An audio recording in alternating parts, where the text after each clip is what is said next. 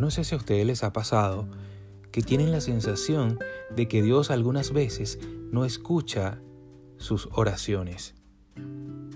Continuando con la reflexión del Salmo 84, versículos del 8 al 9, dice lo siguiente, Jehová, Dios de los ejércitos, oye mi oración, escucha, oh Dios de Jacob, mira, oh Dios, escudo nuestro, y pon los ojos en el rostro de tu ungido. El salmista, él sabía que Dios escuchaba sus oraciones, porque a lo largo de los salmos él expresa siempre esa fe y esa confianza en Él, aún en los momentos más complicados. Pero él aún teniendo esa confianza, le gustaba expresar a Dios su necesidad de Él y hacerse vulnerable.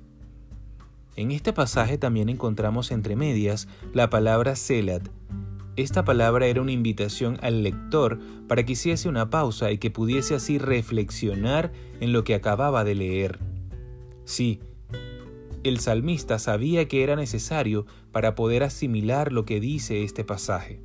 No sé si te puedes imaginar por un momento a Dios escuchándote en el cielo, rodeado de sus ejércitos celestiales. Y es más, te puedes imaginar a Dios mirándote así fijamente con su increíble mirada. Imagínatelo por unos segundos. Sí, amigo, hoy es el día para que puedas levantar tu oración confiado, sabiendo que Dios te está escuchando. Y no solo eso, Él te ve, Dios tiene sus ojos puestos en ti y hoy es el momento de hacer una pausa y de reflexionar en esta preciosa realidad.